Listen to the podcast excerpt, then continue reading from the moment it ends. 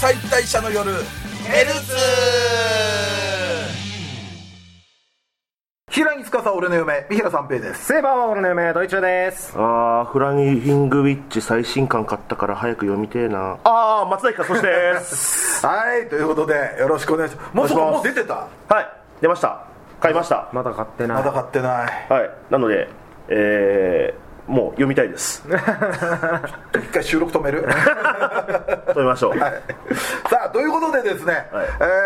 えーまあ、6月9日金曜日の生配信「はい無限再退社の夜ライブストリームボリューム18どうもご視聴ありがとうございましたありがとうございましたあ最高でしたはいでえーとまあ、1週間ね、はいあのーアーカイブが、まあはいえーニコニコの方ではタイムシフト予約した方のみ、えー YouTube の方はコメントはニコ生のコメントは見れないですけれども、えーそちらの方は、えー普通に、えーどなた様でも見れますんでぜひぜひご視聴よろしくお願いしますお願いしま1す週間です約いやーシャンパンタワーが立ちましたねすごかったあんなにねあ投げ銭とともにあもドンペリがあんなに送うらねれてくるとは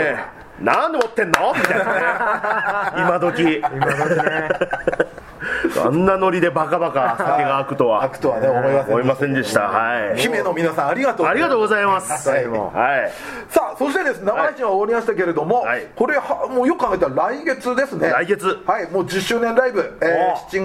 月なえー7月3日月曜日、えーこちら夜二次元再退社の夜10周年記念ライブ接触編嫁のろけ酒、えー、阿佐ヶ谷ロフト A で開催されますんで、えー皆さんぜひぜひ、えーまあ、チケットと、はいあとまあ配信の、はい地方の方は配信のえーチケットも買えますんでぜひよろしくお願いしますお願いしますそして10月7日の土曜日の昼も、えー10周年記念ライブの発動編がございますんでそちらの方も合わせてよろしくお願いいたしますお願いしおます願いしますさあではまた今期アニメの話をしていきたいんですが、いよく考えたらもう1ヶ月切ってんのか、もうねおーはい、早いのもう夏か ですねはい、そうですもう夏ですだからみんな半袖ですもんそっか気がつけば、もう確かに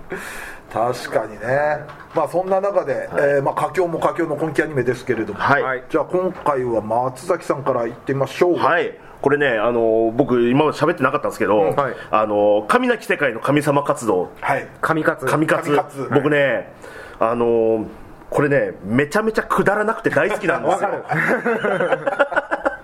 マジでそのなんかアメリカのお菓子みたいな着色料バンバン使ったみたいなカラフルな感じでうん食べれんのっていう体に絶対悪いでしょこれみたいな感じがね僕大好きでね、最初1話見た時に、まあ、このタイミングで宗教ネタやるんだっていうのそうはねちょっとびっくりしましたけどね、だしまあ言ったらまあでもねシリアスな展開とかもまあ、うんうんねうん結構ねぐる人死ぬとかあったりとかするんですけど、だからねその現世で要は宗教2世ですよね言ったまらあね、そうですよ、うんの主人公が、その異世界に転生してしまって、でピンチになるんだけどその元の世界のその宗教の神様が一緒についてきちゃって、で、えーその主人公を助けるんだけど、その世界にはその神様という概念がない、でその神様その来た神様御霊様は、あの宗教その信者の数に応じてその力が、だから信者がいない今の状況だともう何の力も役に立たない、ただのちっちゃい女そうそうそうあのそう態度のでけえ女 の子なのでなんかその異世界で暮らしていくと、まあ、その救うみんなを救うためにちょっとその信者宗教というものを立ち上げて、信者を増やしていこうみたいな、だからもう信者数が出んのね数そう字そとうしてねそうなんもう YouTuber みたいなもうですよねあのほんあれですよもう「ドラゴンボール」のねあ使う歌使うたパリンってあれ割れることあるんじゃねえかなとか思うんですけどあれがねあのまあずっとなんかそういうなんか人が死ぬということが割ともう当たり前になっちゃうみたいな、結構シリアスな展開もありつつなんですけど、あのなんかところどころに出てくるそのなんかあのなんか三流っぽいエロ要素というかいやわかりま言すい方ちょっと悪いいなやいや合ってます 合ってます三流なんかかなり気遣っていただいたんですよねあのその中で出てくるあのヒロインのね、それこそ花沢ボイス僕もう花澤さんがはいボイスがの、えー、と女の子、えーとあるラルーさん、はいアルーラルーさんが、えー禁書、えっと、禁じられた書とか書かれて、まあ、通称禁書と呼ばれる、まあ、いわゆるエロ本ですね エロ本が大好きという、はいそれをみんなにこっそり読んでて、えーことあるごとに発情するという、花澤さんこんな仕事もすんだなと思っていやマジでねメンツいぐいんですようんせいやわかるわかるついっすよ三ね玉様がだって鬼頭あかりですよ、禰豆子ですようんでそのお姉ちゃんが上坂すみれそうでしょで なぜか、その主人公その最初村にいた、実はスパイだったみたいなキャラクターがいるんですけど、それが尾形めぐ み尾形さん尾形めぐみをさ、あのエンディングでハテナにしてもさわかるわかるって意味がないそうスパイだからねそうこの声優誰なんだろうみたいなだからバレないようにね、ん本当にむしろ大々的に歌えと本当バレ本当ねサザエさんの玉 玉はねバレてないですいけやど、まあある意味ダブルダブルキャストっつうのかな、その尾形さんがそのそうですねもう一人これもですよ、みたいなでねあの で割と最新あたりの話では、そのなんか別の宗教みたいなのをやってる、なんか、えっと、集落があると、はいそこに行ってなんかあの信者を取り込むみたいな話、うんはいはいはそこの宗教がもうなんかセックス教団みた いなスーパーフリーみたいなおいなんじゃないですよやめろ それはやりさんです その名前出すのやめろまあでもそういう感じですよね、あそこはで愛とは素晴らしいみたいな教えを説いてる宗教なんですけど、そこをまずどうやってこっちに関心を引いたかっていうと、その三玉様の力で、なんかバイアグラ とかなんかあのピンク色の「うーん」ってやるやつを 震えるやつ震えるやつを新しくこのその世界に作り出したりとか、作り出すんじゃないよもうねめそれをね3週ぐらいにわたってお送りしてて、すごいなこれと思って。 3週くらいにわたってお送りしてて、なおかつちょっとストーリーに練り込まれた感じも出してそうあのこの展開そういうことみたいなあのあそこが実はこれでみたいなとか何してんの 五流エロのくせにおい数字をだんだん上げるないやでも面白くてさ何を見せたいかよくわからへんねんなでそのでもやっぱり僕のあのお気に入りというのは、やっぱりそのなんでしょうね TS というかあ女体化みたいなのがやっぱりはいはい好きなので、うんこのあのベルトランというベルトラン富田さんねは渋いい、富田美優、えー男の場合は諏訪部純一すごいよねどんだけ豪華やねんほんまクソアニメのくせにほら調子に乗るな いや面白いよいやでもめっちゃ面白いですよねそういうのも込みで面白いよな、で 富田美優が、くっ殺せみたいなこと をこんな女の姿にされて、まあ、よく言われてるのはね富田さんは何かあの家族を人質に取られてるから こういう役が多いんじゃないか制作会社にそうそうそう 言われてるというでもね本当にその設定とかはすごくて面白い面白いねだから異世界転生だと思ったら、実は異世界ではなかったっていうこの展開実は何万年後のその地球だったみたいなはん感じとかうわすごいなって思うんですけど、やっぱそれ以上にところどころ入るなんかなんか変なドット絵みたい なあーそうそうそうそうあとなんか畑耕してるところなんか実写だし、なんかさ最初の方のその農業シーン、やったらぬるぬる動いててでもあの後半になったらそんなの一切出てこない出てこないですよだって後半はだってセックス教団の話ですからセックスの描写実写でやられるとやっぱりそさうすがそうにねですから、それはちょっとよろしくないよねよろしくないですから、いやいやー面白いいろんな角度で面白いですねいやーだからね僕こういうアニメ今期はね言ったらそのバーディーウィングで決まりかなと思ったんですけどいやこれもなかなか全然来てますねこれ僕もこはう原作知らなかったんで、いちいち面白いですね頭おかしいもんななんかよくこんな声優さんにこんなセリフ言わせんなみたいなのする引っ張るよね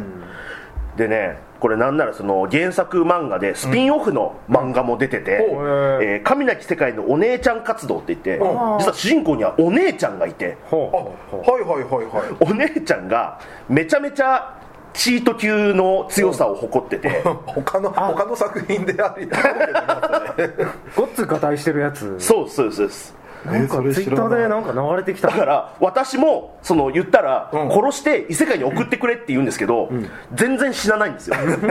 トラックぶつかってもガーンってトラック潰すしはいはいはいあの密閉された部屋であの毒とかのあの練炭みたいなの入っても全然死なねえしもうそこそこやばいあれじゃないですかその手法 はでいろいろやったら、うん本当に異世界に行けちゃって、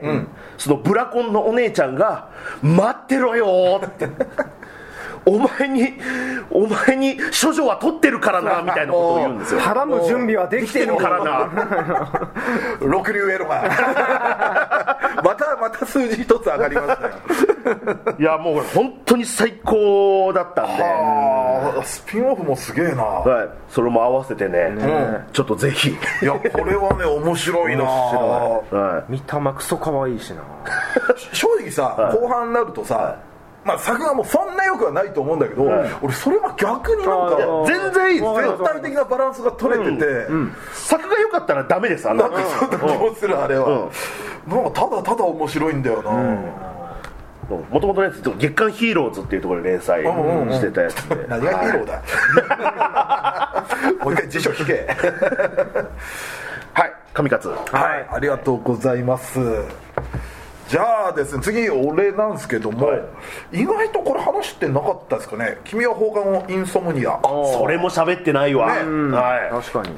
まあ、これお二人はねもう原作からい、はい、僕はもう大好き読んでてとはいかで、まあざっくり言うと、まあ、不眠症の男子高校生の中見君と、えーまあ、同じ不眠症を抱えた曲がりちゃんがですね、はいまあ、学校の天文台で出会って、まあ、その場所と、あのーまあ、そこだとよく寝れると、はいうん、でお互いの悩みをなんかこう秘密として共有しつつその廃部だった天文部を二人で再開させてみたいな、おじろ先生ね、はいうんだからやっぱおじろ先生だからその青春ラブコメみたいなところもあるんですいやもう最がすごいちょっと今回はこのちょっとメインの2人はちょっと一回置いときましたねはい置いときますまたはい俺のやり方で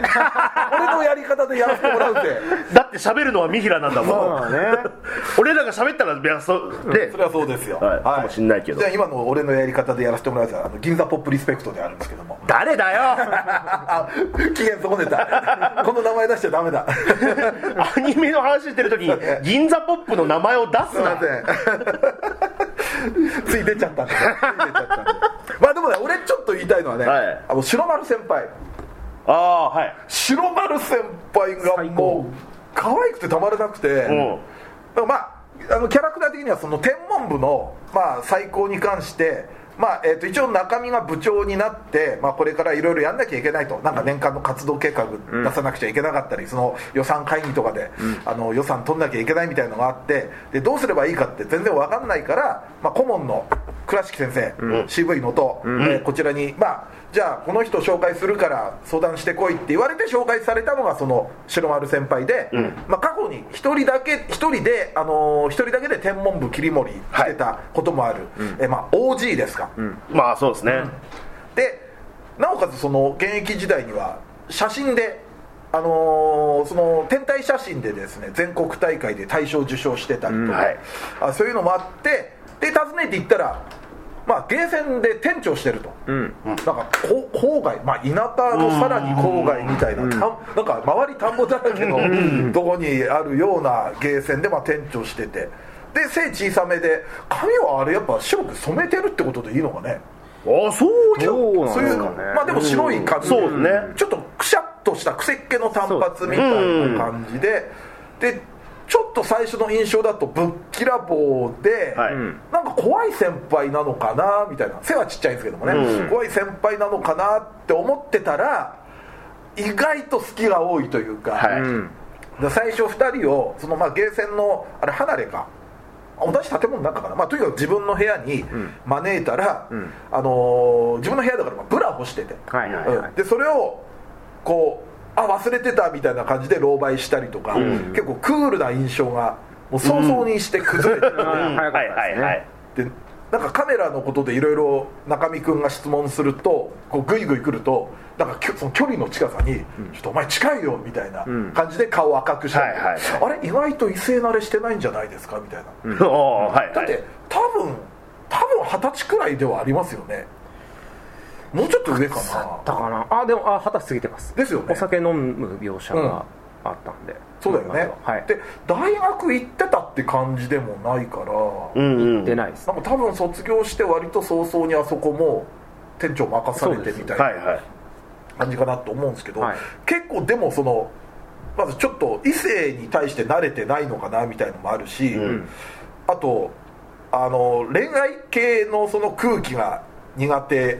うんがはいあのーなんかその、まあ、何話目か後で自分その部屋でね中見君と曲がりがそのまあ花火大会に誘う誘われるみたいな感じで、で話をしてた時にでまあお互いその照れ隠しでさ、んなんかこうちょっとイチャイチャめいた感じになるわけよ会話が、はいはいそしたらそれ聞いて自分の部屋に入れなくなるって いうその空気ラブコメの波動をねそうラブコメの波動で感じてしまいでなんか中見君が気使ってなんかその星空の撮影の合宿やるんです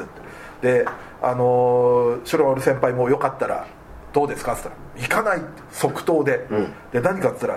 こっそりイチャイチャする気 だろこっちの身にもなれ死んでしまうわっていや死ぬわと結構そういう意味でなんかまあ写真も撮れるし、んあのー社会経験もあるし、全然2人より先輩なんですけれども、恋愛方面に関しては完全に遅れを取ってる感、うんそこがめちゃくちゃたまらんなといやーやっぱなんか実際そういうね恋愛系のにちょっとうぶというそうかそうそうそうそういう感じのキャラってやっぱいいですよねで、まあ、そういうところもすごく可愛いし、あとその、まあ、一人で、まあ、キャンプがてら星,、まあ、星空の写真を撮りがてらキャンプみたいなこともするのが多分趣味なんでしょうね、そうですねソロキャンみたいなやつはい、で夜いい写真撮れたと、でそれをその夜中に、まあ、3人で知り合いになってその展望部グループ LINE みたいのがあると、でこの写真を2人に見せたい、でもこんな夜中に送っていいものかどうかってめちゃくちゃ葛藤して、まあ、結局なんか猫に手を押されてポチッとやっちゃった後の、あのな送っちゃったって、今何時だと思ってんだ俺自分って、 あのなんか相手高校生だとっつってそその送った後に身もだえる、でも2人は全然起きててまあでも今高校生っつったら夜中起きてますからねまあでもまああのま二人まはあ、寝ないですから、不眠症ですからね、でそれでまあすぐリアクションが返ってくるわけですよ、したらめっちゃ嬉しそうな、あれ何 もっと見せていいと思ういやあれはねだからまあ人前でなかなかあの人笑顔見せないけど、気が付くと笑顔になってるでしょ、あうんうん、あの周りは誰も見てないんだけれども、んなるほどなるほど俺らしか見てないのあれああそういうことかそはいはいはあれはねいや白丸先輩可愛いっすわわかるなめっちゃ可愛いなんかいはいなんかわかるんですけどそういう先輩の女性ってやっぱりちょっと小さくあってほしいわかるそれもありますねなんかつい小さいっていうのもなんかちょっと好きではあるじゃないですか、好きというかああのちょっと接しやすいなんか一つ要素の一つというかでもこれでかきゃでかいでさ、でかいっていいよねとは言い出してるそれはそれでねキャラによってはでも白丸先輩はねちっちゃいのが似合ってるうん、うん並ぶと本当ちっちゃいんだよねうん、いやでも写真撮るとことかちょっとかっこよかったりしますよね、やっぱそうそうそうやっぱその辺のスキルというか知識もあるし、実践派ですからね、いやーでもいいわなんか白丸先い輩やわかりますもう原作ですげえ好きなキャラではあるんで、あれちょっといろいろあってさもう土砂降りの中さ中見君とまがりちゃんがあのバス停で2人でいて、っていうところを探しに来た白丸先輩が見ちゃったらあーはいはいまあ、キスはしてないんだけれども、構図的にそう見えたそう見え時るの、あんなの白丸先輩見しちゃダメよ死んで致死 量致死量オーバードーズしちゃうよあんなのプシューっていう音とともにいやーちょっと白丸先輩もっと目立ってほしいな俺いやいいですねいいなんかいいキャラ先輩キャラというかサポートキャラというか、サポートキャラでいいですよねまあインソムニアも各キャラいいんだけどね、各キャラいいんだけどいちやょっと白丸先輩好きっすねののさんとかも可愛いしなみんないいわ、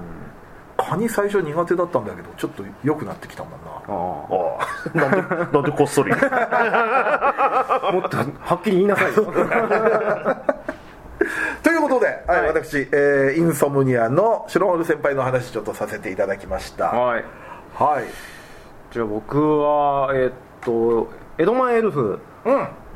がままあいいっすよねあいいっすね溜まってるな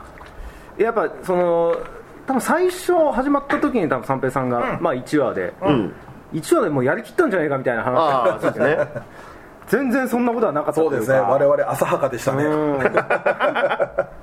くある失礼な話だよ一話見てやりきったから勝手に勝手になんかそっからがなんかまた日常会なんですけど、まあなんかすごいいい日常系だなって思うし、でやっぱちょっとあの作品ってその代々受け継がれた巫女と、うんその不老不死のエルフのバディものなので、うんだからやっぱいつかはお別れがあるっていうのが多分テーマとして。うんそうですねあるからはいだから要所要所なんか普段はやっぱりそのダメエルフの日常みたいな、で街の人との交流みたいな感じで描かれるけど要所要所で結構そういうのを出してくるのが6話でその。えー、とスカイツリーから富士山に向かって、うんうんえー、と何かお祈りをするっていう、はいそういう神事を,、をしなければならないっていうのでで巫女と2人でもう恋人とうんエルダがまあ2人でうん登っていくんですけれども、でなんかそのなんで富士山富士山でなんて富士山って言うんだろうみたいな話をしたらなんかその竹取物語なんかでふ不死の薬をもらった人がその不死の薬を結局飲まずになんかそこで捨てたのが、で富士山、うん富士の山あでー死なないの節から取られてる説もっていうなるほどなるほどっていう説があるよみたいな話になってでちょっとなんかその不死の話をするとエルダがちょっと寂しそうに笑う、うんでこいつはその実はあ私はこの笑顔があんまり好きではないみたいなちょっとモノローグで言ったりする、やっぱその不死がまあテーマとしてやっぱりちょっと寂しいみたいなとっかかりになってて、でその後そのお祈りのためにスカイツリーの上の方まで上がっていくんですけどこっからはその神域だからうんその神様以外は入ってはいけない、う巫女はここで待ってないといけない、うんのであエルダとは最後まで歩けないんだっていうセリフうんうが、そこだけじゃなく全てにかかってるなっていうのがあってうわってなったらエルダが小糸の手をガッて引いて、もうその立ち入り禁止のとこくぐってもう一緒に入っちゃうっていうでいやいやここは神様しか入入ることができないんだからダメだよエルダって言うんですけどいいじゃないかもう少し一緒にいてくれよっていうのがあもうなんかすごいダブルミーニングみたいあなうんそうですねで、まあ、その結局まあその一緒にまあ上がっていって結局そこでなんかお祈りするんですけど悪口合戦みたいな感じ でなんか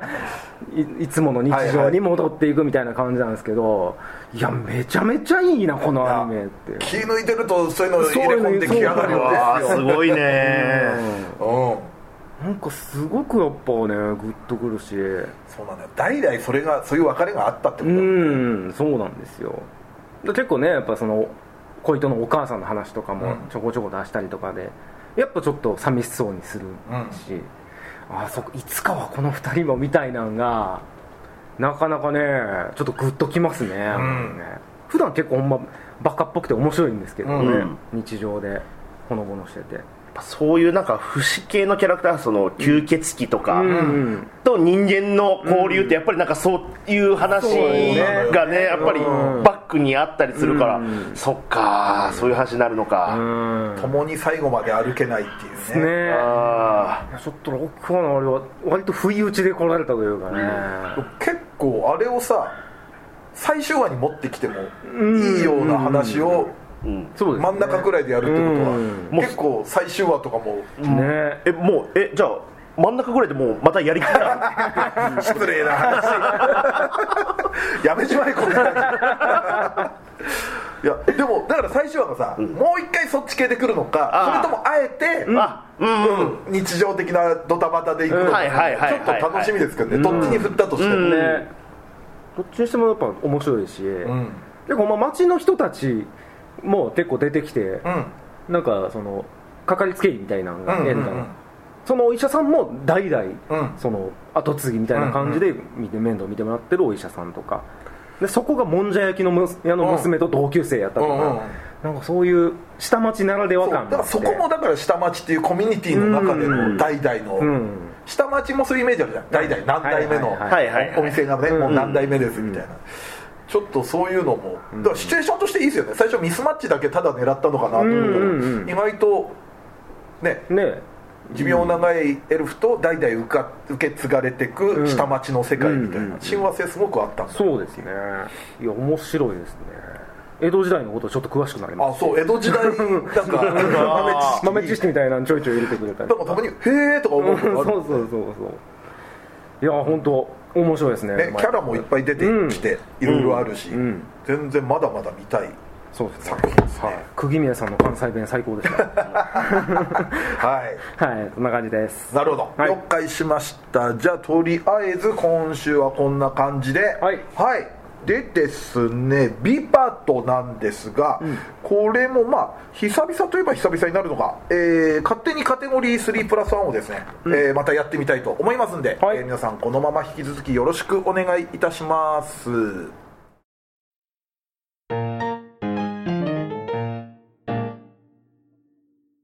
第4回勝手にカテゴリー3プラス1はいということでですね、まあ、3プラス1はですね、えいつもこのえー配信でやってる、えーまあそのクール始めとクール終わりに、えーはい気になる、えー女性3人と男性1人、えーそれを紹介していくみたいな、えーまあ、企画なんですけどもそれを、まあ、勝手なカテゴリーではいやってしまおうと、まあ、属性だったりジャンルだったり作品だったりとか、はいそれでやっていこうということで早くも第4回、はいはいはい、なんですけれどなもんかもう脳のの、なんか深淵が見えるようなね 僕好きなんですよ、はこれい、遠慮がないですからねそうですねはい、じゃあまた松崎三平ドイツの陣でまずザザザッと紹介していきましょうか、何のカテゴリーでやるかとキャラをはい、えー、と僕はですね、まあ、似たようなことを、えー似たようなやつは過去にやってるんですけど、改めてんちょっとおさらいというかなるほどしておこう、はいえー、東清彦作品3プラス1おー興味あるね興味あるね俺もやりたいやりたいそれにします 今日はい、えー僕は、はいえー榊さん神楽浅木ですはおおあなるほどはいなるほどねはいまあ確かにそうか大きく言うと2作品だもんまあそうですね,、まあそうですねなるほど、はいなるほどじゃあ次は私、はい私なんですけども、えー今回はですね鬼面組のうんメインキャラ以外の3プラス1ほおはいでちょっとおまけ要素もああるんですけどそれは後で説明しますね、はいえー、とまずは淵野谷舞続きまして左真希続きまして不思議サイコ多分お二人はごめんなさい誰一人うごめんなさい、もうね俺この番組はね俺よりあの年齢が高い人も多く聞いてるということで、はいはいはいもうそっちにあいいですいいですちょっと移りましたはい全然いいです後でね説明もしますんで全然いいですそういうのにすればよかったな、どうしましたいやいやじゃあ僕いきます、はい僕もよく言ってますが、うんあもうちゃんと言おうと思って、うんえー好きな魔法使いおうえーリトルウィッチアカデミアのスーシー、うんえー東方プロジェクトの霧雨マリサ、おあ東宝えードラクエ6バーバラおおなるほど、イレイナは殿堂入りしましたはいなお ななおいいですねそうなのよねメインキャラ入れるとね、はいどうしてもねっていうのがあるからやっぱ殿堂入りシステム重要ですよ、さあじゃあ松崎さんから、はい、えーもう改めておさらいしましょう、はいです、えー東清彦作品で好きな女性キャラ3人誰ですかです、えー僕がアズ漫画を読んでて、えー一番最初に好きになったキャラは、えー、榊さん、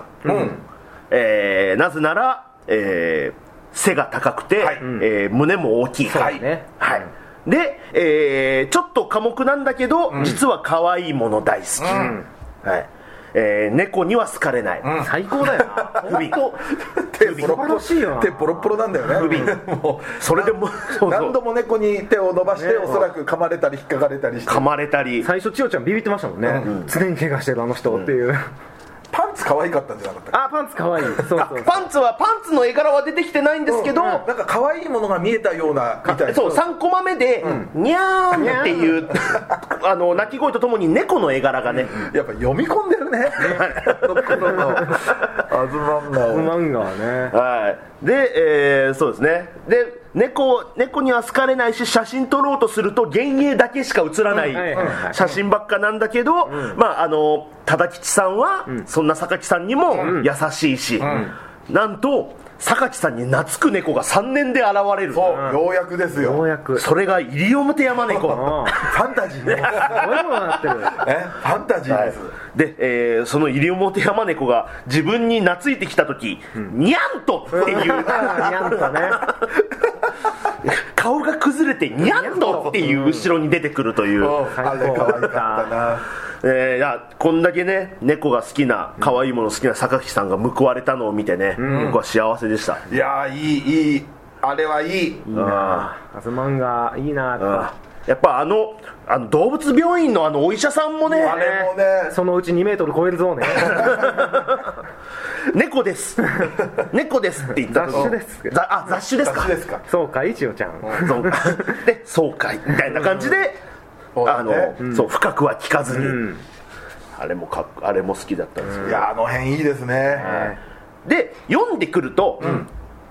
別の新キャラが出てきて、それが榊さんというキャラクターが出てくると、神楽あかあ神楽すいませんそうですね神楽ですはい神楽というキャラクターが出てくる、ああの1年の時になんか体育祭、でなんかなんか、た体こう向こうのクラスにも強いやついるみたいな、あああのキャラか、みたいな感じで思ってたんですけどまあいいキャラ、いい日焼けの後そうもですね素晴らしく、褐色キャラはい、そして、えー一枠足りなかった、えーバカがもう一人そうようやくこれでバカが3つスロットが揃ったんですそうですそうねですボンクラーズボンクラがーズ結成結成でですすよよはい、3人合わせて104、えーとねえー4でしたっけだっけ数字なんかそんなんやねあんなったよあったよあのアズ漫画のドンジャラで、あの3枚ずつ、大阪とうもん神楽でボンクラーズっていう上がり手がああそれが点役の点数が確かその点ああなるほどかゆいところに手が届く3人合わせてボンクラーズの勝ちって言ってね、あずまが飛んじゃらやりたいでもボンクラーズってワード自体はね2回ぐらいしか出てきてないんですよねああそっかそんなに頻繁に出てくるワードワードではなかったはずなんですけど、それでもでやっぱり僕はもうこれ何回でも言います、あの体育祭でテントをわかるぶつけちゃった時のあの神楽 の、はいうんあの友にやーやー言われたうらんそうだよな涙をほろっと「えっ?」て友がすごく動揺してで 急に真面目になるな よ私にはこういうところがあるんだよな、って言ってテントをそうちゃん一と人で直そうとする直そうとしだすっていうそれを友がまた邪魔してだからねみんなが手伝うのああそうあそうかそうかそうか一人でやるって言ってるのでそれを友が見て友がババーンーンってってやって神楽が切れたらそれよでいしいそれでいいなってそれでいいじゃねえ片付けろみたいなね一番のバカやっぱあの子ですからねはいで、えーそのアズマンガが3年で終わり、で、えー四つ葉と、になりまして、出てきたこんなお姉さんなキャラがいるのか、アサギお姉さんというか、僕はもう四つ葉の母ちゃんだと思ってます四つ葉をこういう方向になんか、もう本当にのびのびすくすく育ててあげてるお母さんだと僕はもう思ってる、あそうねあ公認だろうな割とでもただあしらうだけじゃなくて、あのなんかえっ、とねえっ、となんか木の棒もらうのよなんかはいはいはいでそれを、まあ、ありがとうねってもらうんだけど正直まあまあ困るじゃないですか、ははは実は際、いでもあのなんか単行本のねその話と話の間の1ページだったところだけどああれなんか部屋にこういうインテリアとしてなんか吊るしてあこんな感じだといいかもみたいなシーンがあって、そうあそこの幕あいの人打つのええいいんねですよあのサイレントでね、はいセリフなしの、そうそうそうあのびっくりマークだけ確そかうにつそういそてうるそよううなあとそころこでいろいろ保管できたりもするから、だしやっぱりあのーあそのえっ、とあの三姉妹のお母さんよりもなんかちょっとお母さんっぽいというか、なんかちょっとのびのびその なんか過ごして、あのーいろいろそのあのなんか教育にもなんか良さそうな感じそうなんねか褒め方みたいのもそうまいそうそうそうそうそうそうそなんか一緒に全力で遊んでもくれるしそうそう、んで微妙なラインでちゃんとツッコミも入れてくれるし、ううんうんそういやそう僕ねあのツッコミも好きなんですよね、なんかガツンっていう感じじゃなくて、あそうなのだ、そうなんかみたいな感じのこの感じが僕は好きでね、だから言ったらあのまあスタイルもいいか、うんスタイルいいですねいいねあそうだスあのスレンダーなのはトラコの方か、そうですそうね割とそうですよね、うんうんやっぱあっちの家系はそうねある程度度、うん、ねそうですねまあ風花ちゃんがん一番あれですけど、スタイルいいですねえなちゃんも多分将来的にはそうねうん俺浅木の一番好きなのあのお父さんの話をした時 にあお父さんがさももう完全に亡くなったかのようなそうやって呼んでたか らあれ誰のミスリードなんだよっていうえなちゃんが突っ込んでたよな風花ですあ風花かいやいやいやいや 生きてるかうらんえそうなのと思ったなんやねんそれって深刻な バックボーンがそうあんのかなと思ったらちょっと引いた絵でね、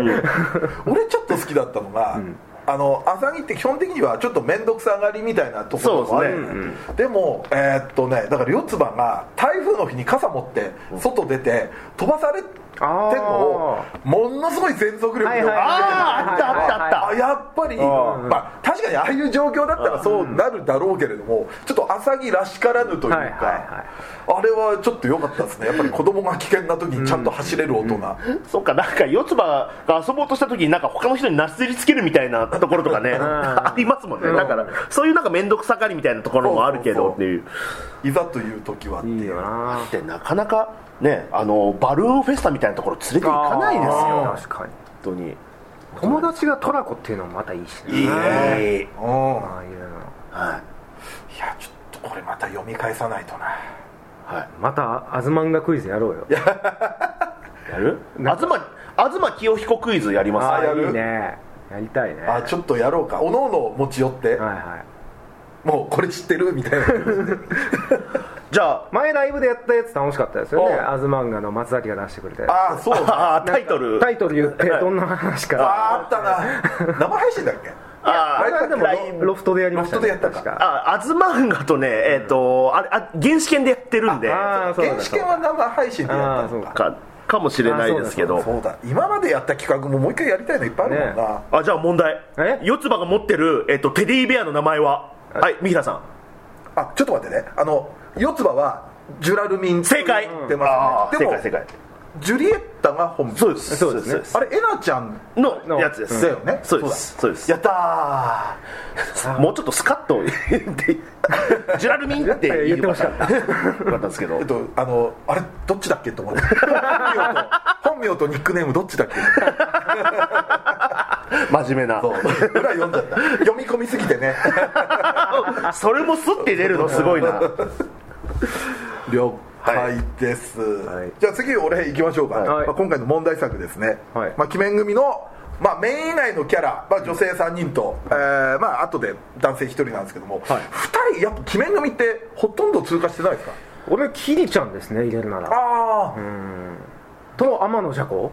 あでも俺からするともうメインキャラまあ王道ですよね近いじゃあもうメインキャラのもう概念が違うんだそうですよね だ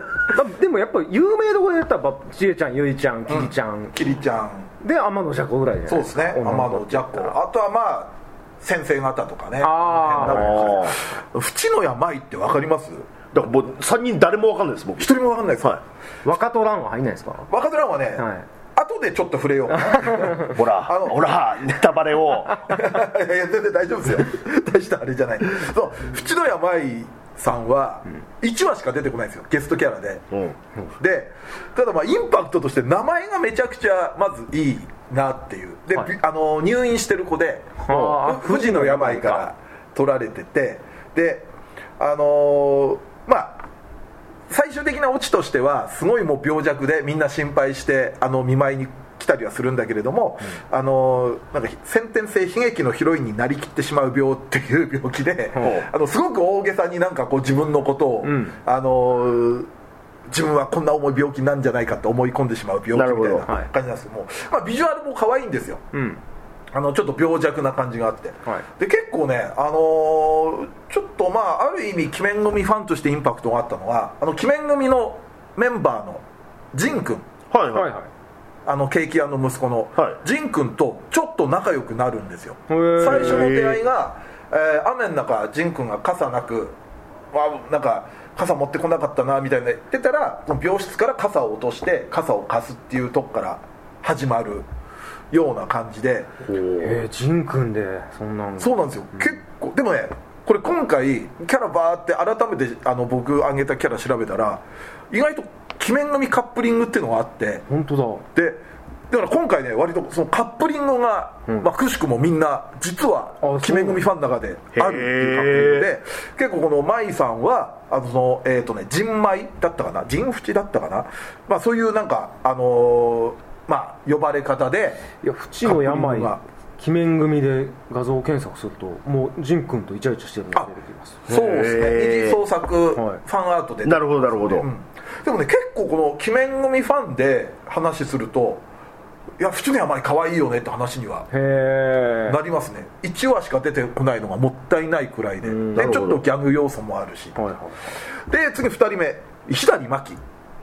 これね、おめぐジャコさんのおめ組はいはいのメンバーの一人ででおめ組ってジャコさん以外は結構その、まあ、スケバングループなんでいはいはいこわもてというか、うんあんまりその可愛いタイプって一見いなさそうなんですけど、うんこの左真希はね割と当時から可愛いなと思ってて、んなんかね口開けっぱなしなんですよなんか半月スイカみたいなああずっと笑ってるみたいな口で,、はいはいでなんかキャハハ笑いして、はいでまあ、細かく言うとその猫好きって要素があったり弟好きって要素あったりあ弟がいるっていう要素あったりするらしいんですけど、結構そのおめ組の中ではでみんな背高いのにこの子だけちょっと一人だけ背が小さいっぽいキャラで、はい割と目立つキャラでもうちょっと掘り下げてもいいなって思ってたキャラなんですね、なるほどでこれがこれは俺知らなかったんですけど、これもやっぱカップリングがあって、はいでえこれが番組っていうニヒルダヨウー見のてんだよほうほあのーグループのはいメリケン作ってキャラがいるんですよ、まあ、メリケン作 うほうはいはいはい俺はいネーミングセンス天才やと思うなこので左巻きって俺当時分かんなかったんですけどこれ、あのーなんか左巻きっつって頭が悪いみたいな意味らしいですあーねへえでこの剣巻きっていうカップリングがあって、はでこれえそんなのあんだと思って調べたら、別にこれ原作でやっぱ接点があったわけじゃないんですよああはあはあただ共通点がちょっとあって同じ不良グループに所属しててでちょっとグループ内のどっちも末っ子ポジションっていうか、確かにあーはあはあのメリケン作もあのなんだ番組の中ではちょっと一番多分背ちっちゃくて、ちょっとその末っ子的ポジションでまあ可愛いっちゃ可愛いような感じで見れるキャラで、そこの2人を結構カップリングとしてめでてる層もいるっていうことでなるほどこれは今回ね発見でしたうーんなるほどさあそして「不思議最古 うん」これも1話限りのゲストキャラなんですけれども、はいこれはね春曲ドンってキャラがいるんですはいはいはいはいドンちゃんっていう、はいはいえーまあ、レイ君のレイ君の幼なじみ幼馴染ですよねこほうのドンちゃんのいるクラスに転校してきた、まあ、後輩キャラなんですね、うんドンちゃんって留年してるんであの後輩に当たるんですよ学年でいうとああレイ君たちの、もっと言うとレイ君たちも留年してるんで相当ドンちゃん留年してるんですけ どあでそのクラスに転校してきたんですけどもこの子はあの実は超能力者だとうんエスパーで,、でそのまあ、怒るとい暴走してしまうとサイコキネシスが、でそれに苦悩するキャラはいでで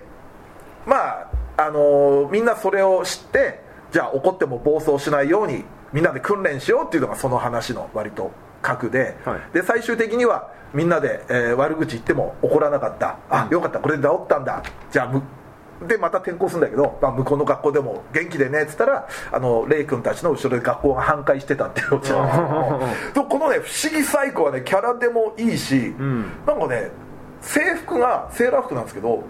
まあ、ちょっとそういう超能力キャラのイメージなのか、白黒反転させてるんですねああなるほどその衣装も相まって非常にキャラビジュアルも良くておうでこれがそのドンちゃんのクラス転校してきてその、えードンちゃんの前で不良たちが猫をいじめててドンちゃんをからかう意味で、うんそれに、あのー不思議サイコが怒って暴走するみたいなああなるほど、それがあってこの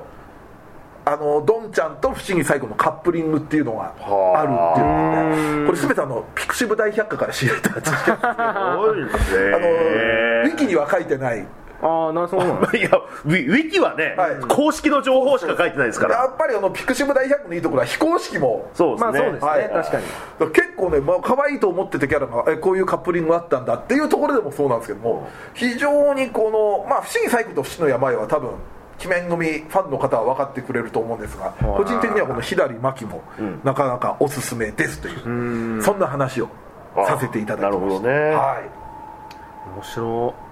い、さあはいドイチューさあん僕えー、魔法使いはまあスーシーはうん結構言ってましたよ、うん言ってますねま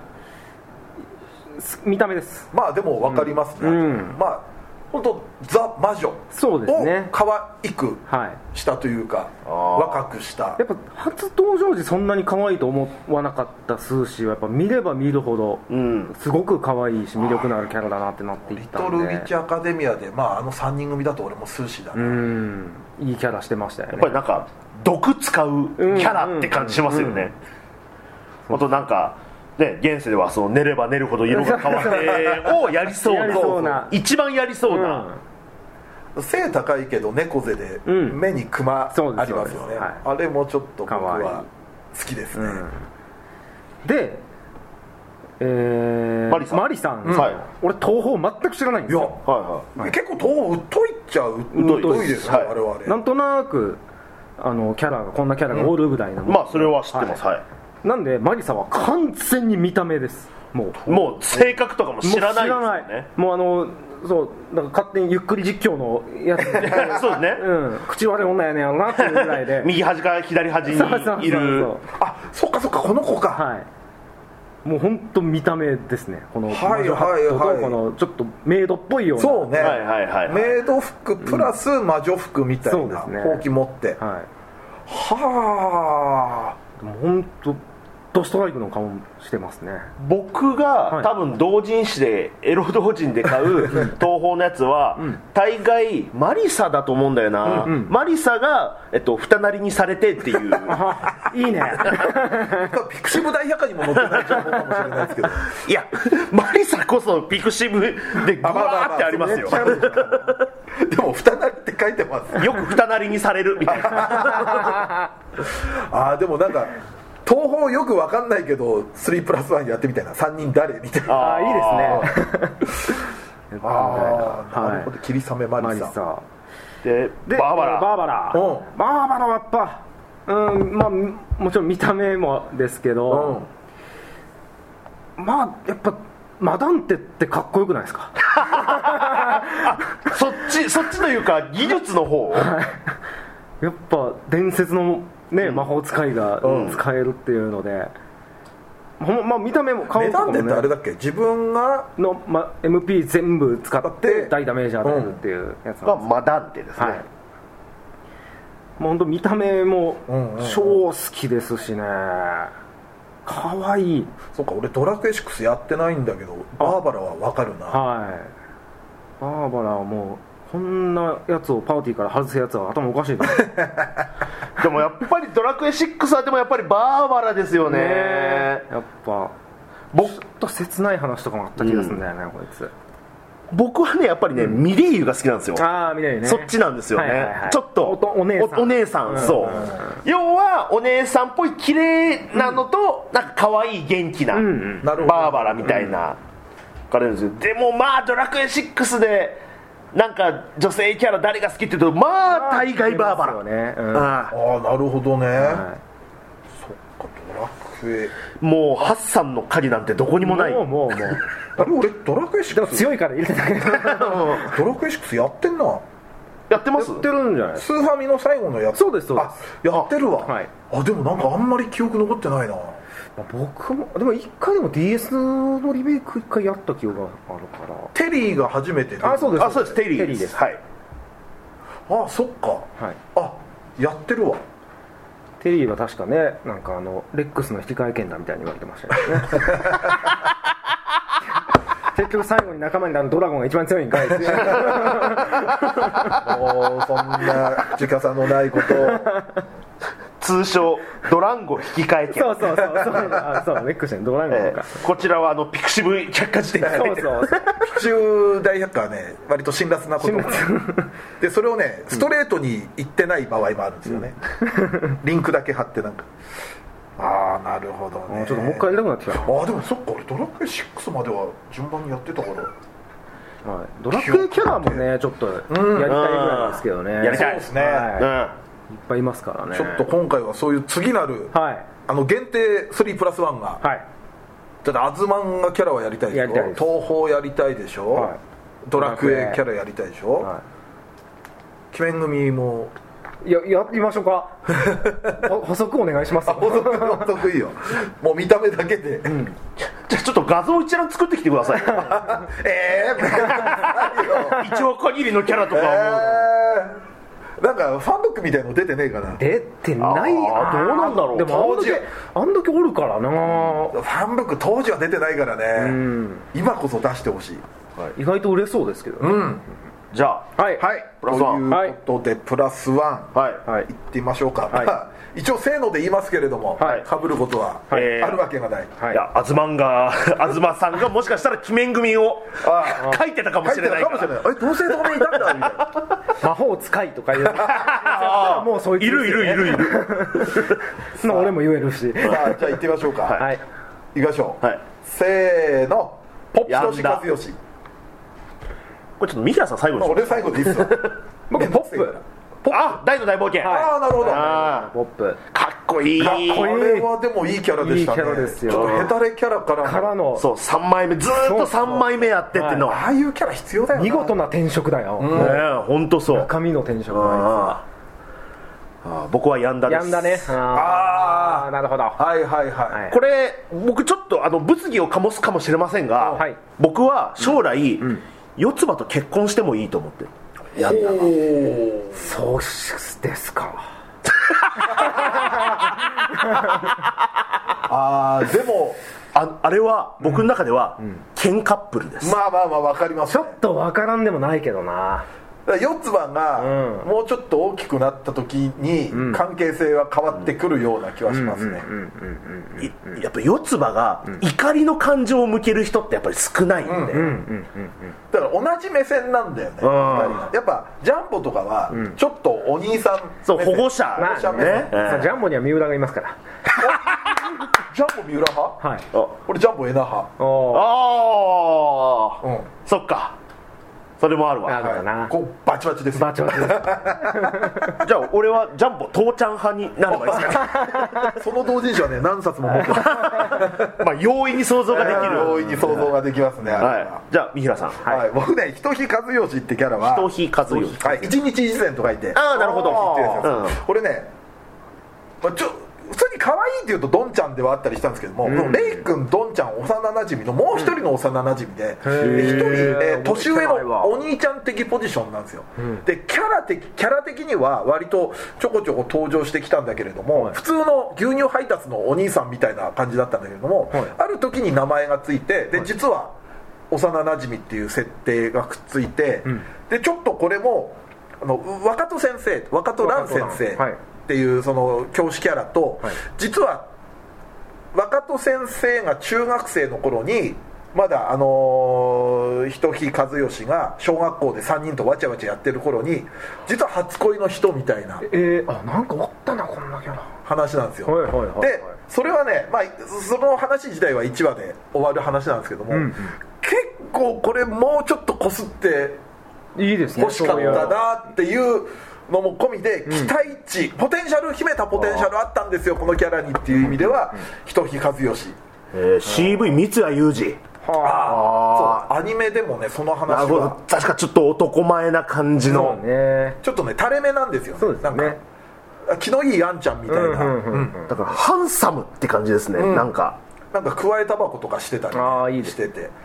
えー若戸先生かいいな赤戸先生はね中学の頃もまたいいですようんうんちょっとね今回はそのカップリング流しみたいな感じのうんちょっと馬券の買い方になっちゃいましたけれどもカトランの やっぱ子供の時は分からんかったけど名前の由来を気づいた時気持ちよか ったもんあ分かっとらんかアハ体験みたいやっぱなね分かんないキャラもいいんだよね、うん俺はいまだにすごいなと思うのは悪巧みってキャラのリーダーの福国恭平ってキャラは ね大丈夫このなんかそういうキャラ付けみたいのは当時でも感じましたけど、ね、よく分かってない頃でも。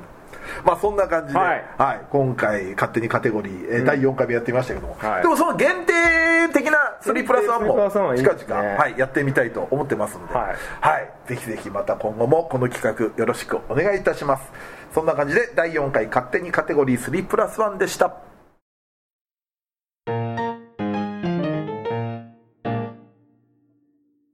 はいということでエンディングです、はいはーいさあそれではメールやら何やらツイッターやら読んでいきましょう、えーこちら投げ銭いただきましたありがとうございますはい、はいえーマジスティック12さんから、えー、20歳308これあ投げ銭にだからついてきたメッセージあメッセージはいありがとうございます20歳386回聞きました僕も年寄りなので83年のラインナップが特に刺さります、えー6月9日の配信はタイムシフト済ませたし7月と10月のライブも予約しました素晴らしいありがとうございますありがとうございます投げ銭いただいた上に随分先なのでどうしようかなと思ったんですが多分大丈夫ですよね大丈夫です大丈夫です任しといてください、はい 俺らが何日程に関しては何できるわけじゃないですけれどもはい、い、や非常にありがたいですねありあがたい J2A おい いですね大好きだよ、はい、本当にありがとうございます。毎回ね、くださってそうですねはいありがたいことに。はいさあ、そしてこちらはツイッターですね。えー387回聞きましたスポコンが大好きなのでメダリストチェックしますおと漫画紹介の、はい企画の時ですねぜひえーつら猫は画像検索した時点で買うことを決めました、早いはい、そして、松崎さんこれから強キスプレイしますと強気すあのーだから我々の嫁話聞いて、はで強キスがやっぱりよく分かんなかったんで、はい買ってやってみるすげええすごいー、どれエリ強ート気ですすのどれだ多分ね画像上がってたと思うんですけれどもへえプレステ2とか出てるうわ出てますねなんかそのあたりのだったとは思いますけれども、はい、で感想もねぜひ送ぜっひていねただけると、じゃあフェイトもフェイトもやってるかフェイトなあでも俺そういう意味では強気おなペースやってない一番最初18金のやつじゃんへえ丸18ってあのーあれでも18歳未満お断りのマークついてるだからパソコン版だパソコン版かえー、ー今すごいねえぐプレミアムついてたりするんじゃないのいや普通に中古の安いあ安いね そんなについてないんだはいプレミもう普通に売ってたやつなんでああなるほどはいはいいやこれでもねそういう感じ今ので動くパソ コン大丈夫確かに動きませんでしたって観測なんでねマジで俺の芸歴ちょっとぐらいだから1718年ぐらい前あでもうどうなの俺あんまその辺詳しくないけどう動かなくなるもんなのやっぱ動かなくなるやつもありますありますよね多分あじゃあ違うみたいなパソコンも買わないとだ当時の当時の Windows98 ぐらいのこっちの方が大変だろうなええさあじゃあ次行きましょうか、はいこちらメールフォームからいただきました、いえーちゃんと証拠を提示しながらアイマスの歴史を語る松崎さんがとてもかっこいいですと、ああはい確分かりやすかったああ非常にわかりやあすそうかあのプロデューサーでマネージャーと、うんみたいな、そうではいいはアイマスマスターすごいですからね、いいやーでもねこれでねあの知った風な口聞くとね、あのお前誰なんだよっていうねあのクレームが来たりするのでまあそのだからねだからもう僕はもうあの僕はもう永遠のにわかなんですけどってもうずっと言ってまあすまあま分あかる分かるそういう方のその大事うんでもマウントじゃないんですけどもね、でもで詳しいことだってさ言ってて、細かく間違うことだってあるから、そこはクレームとかじゃなくてこう指摘として、あちょっとこここうでしたよっていうようなね、優しい世界がいいな、ねはいあとたまに本当にちょっとマウント取っちゃう時はあ るあるか ちゃんとそんな自分を律するためいなにるほど、はい確かに叩け叩けこいつも、さあそしてこちらですねまああのーギャルゲーの話をした時があったんですけども、はいはいはいはでいこの方がですねギャルゲーをそれぞれの話したギャルゲーを全部こう解説をしてくれたんですけれどもすごいはい、ちょっとあのいくつもあったんでちょっと個人的にね、はいあのこれだけ紹介させてときメモ以外のギャルゲーをみたいな感じですか、これだけちょっと個人的にチョイスさせていただきました「えートゥルーラブストーリー」最終作の「トゥルーラブストーリーサマーデイズイエット」これプレステ2の、えーゲームらしいんですけども、はいのみプレイしてると、で下校時の会話パートが大きな売りで、えーゲーム中に日付がなく夏の日が永遠に続くかのような錯覚、えーあるいは学生時代の時間感覚を味合わせてくれた稀有な一作でしたへえあ俺続編出てるのはあんま知らなかったですねあーでもね「トゥルーラブストーリー」はねでも出てます続編俺イメージではやっぱ一番最初のプレステうんで出た「トゥルーラブストーリーで当時プレステ買わないでサターンから行っちゃったんでこれを全然やってなかったんですよ「トゥルーラブストーリーをあでも続編も出てるんですねそっかそうかそうかその時にそうだこのゲームの情報を教えてくださいみたいなことを言ったんですよねあーそうまあだそでうもだこの「サマーデイズイエット」のそのいいね夏の日が永遠に続くかのような錯覚って素ちょっ敵とですね興味あるなすごいなんか「クレヨンしんちゃんの」ねあの あのゲゲームみたいな僕たちああとプレステ2ならうちにあるからやれるからちょっと機会があったらこれはやってみたいですねギャルゲー僕もうもう一個いいですかあいいです僕ね「ノエル」っていうゲームはいはいはいはいはなんかねそれの4コマ公式4コマみたいなのだけ読んだことあるんですけど女の子3人出てきてみたいなでもねもうゲーム全然やったことないんでうんノエルの情報もちょっと誰か教えてくださいお願いしますお願いしますはい、あいいねこれ聞きたい情報をもうリスナーに委ねるっていう、さあこれもですねそのギャルゲーのトークの感想なんですけど「ときめもの話題をなしにするならトゥーハートもなしにするべきではマルチの話何回するんだよ」本当だよそうなん本当だよそうだそうだ確かに確かにね、ただただときめもなしにしたのは3人が結構喋ってるからで、はいまあ、確かにときめも俺殿堂入りにするべきでしたねあのときめもじゃないやトゥーハートはトゥーハート、はいまあ個人的にまあキャラクターとしてはまあマルチ、あはいでもこれねそのトゥーハートの話でも言いましたけれどもね、やっぱトゥーハート何回やってもマルチのルートやっちゃうっていうのと一緒でねトゥーハートの話のマルチの話何回でもしたいわけです よこれえいやもうリスナーが飽きてるからえあんたのこと言うな毎回新鮮な気持ちで聞いたよ目を細めてよああまたマルチの話してなーでいやいいですよじゃあ「トゥーハート2」2でしたっけあのファミ通で広告が載った時全部あの板尾さんの写真だったってい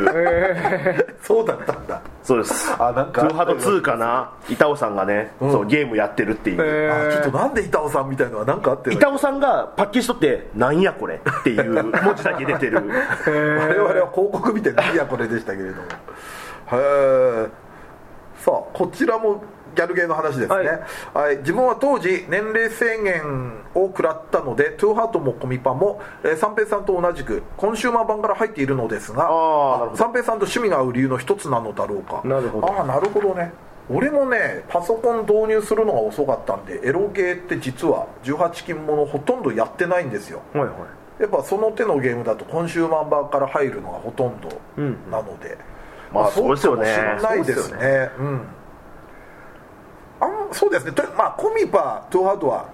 すごくこれ暴論を言うと、はいエロパートなくても全然いいやっていうような俺個人のあーでも感想としてはああったりはしますーなるほどそれはもうエロ至上主義の僕とい派まあね閥がちょっと確違かうにねそれははいそうですねまあ、そういうのもあると板尾さんの「なんやこれ」あーでもトゥーハート2の広告はリアタイで買ったからプレイして誰やこれ 今ならちょっと炎上しかねないような広告ですねさあ最後いきましょう、えー劇場版「サイコパス、えープロビデンス」見てきましたお、えー角森茜が刑務所に入っていた理由がようやく分かりました三平さんがインタビューで引き出された鴻上さんと木野田さんの関係性は確かにニヤニヤしました心の底では信頼し合ってる感じが良かったです、ああサイコパスね今まだやってますからね、まあ、やってますというかやりたてですねはいなので皆さんぜひぜひ見に行っていただければと思いますプロビデンスはいはいということで今回はこの辺ですね、さあ、えーニコニコチャンネルの二次祭アニメ実況、えー月2回配信で月額550円、えー過去の生配信アーカイブも全て見れますので、えー皆さんぜひぜひ、えーご加入ご登録よろしくお願いいたします、お願いしますそして VTuber ユニットメルコネさんとのコラボ YouTube メルニジが配信中で基本的には毎週金曜の20時更新となっておりますんで、はい皆さんご視聴チャンネル登録よろしくお願いしますはいますはい、そして、えー冒頭で告知した10周年記念ライブもチケットよろしくお願いしますはいさあということで、えーこのラジオはツイッターでの感想と宣伝を求めておりますラジオを応援したいなと思われましたら番組を聞いての感想オタク話など何でもツイートしてくださいツイートする場合は「ハッシュタグひらがな」で二次祭をつけてくださいツイートは番組内で取り上げますがツイートの場合は基本的にお名前は明かしませんこの番組のリスナー数知名度を増やすため番組関連の話題をバンバンツイートしてくださいそして2歳メンバーへの質問はメールで募集しております質問のほか B パートでやってほしい企画のリクエストなど投稿は2歳ヘルツメールフォームまで送ってくださいこちらは随時募集中質問がたまった頃にコーナーをやりますのでよろしくお願いいたしますさらに番組 CM スポンサー募集イベント出演や番組ゲスト MC 仕事等の二次元再大社の夜としての出演以来二次祭ライブの運営をしていただける企業事務局などありましたら二次元再大社アットマーク Yahoo.co.jp まで送ってくださいメールフォーム URL メールアドレスは二次祭ヘルツのブログでも確認できますのでよろしくお願いいたしますはい、そして、えー生配信は終わりましたがノートの投げ銭は随時受付中です、えーお名前とメッセージ読み上げさせていただきますのでぜひぜひ皆さんよろしくお願いいたしますお願いしますそんな感じで第389回二次祭ヘルツお相手は三平三平とドイチューと松崎勝利でした二次祭ヘルツでしたはいオッケーですはいそうだトゥーハートのプレステ版の広告は、京本正樹さんだそうそうそうそうそうそうじゃあそのなんかあれをそう踏襲して謎るのかね謎の流れなんですよえトゥーハートのプレステ版プレステ版の広告えなんで京本さんだったんだろう男も女も関係ない触れてみないとわからないこともあるっつって京本正樹がただ立ってるこの頃って京本さんってまだあのドラマの高校教師のイメージついてたと思うからあートゥーハートやってちゃいけないんじゃない確かにああでもそれもあるのかなあ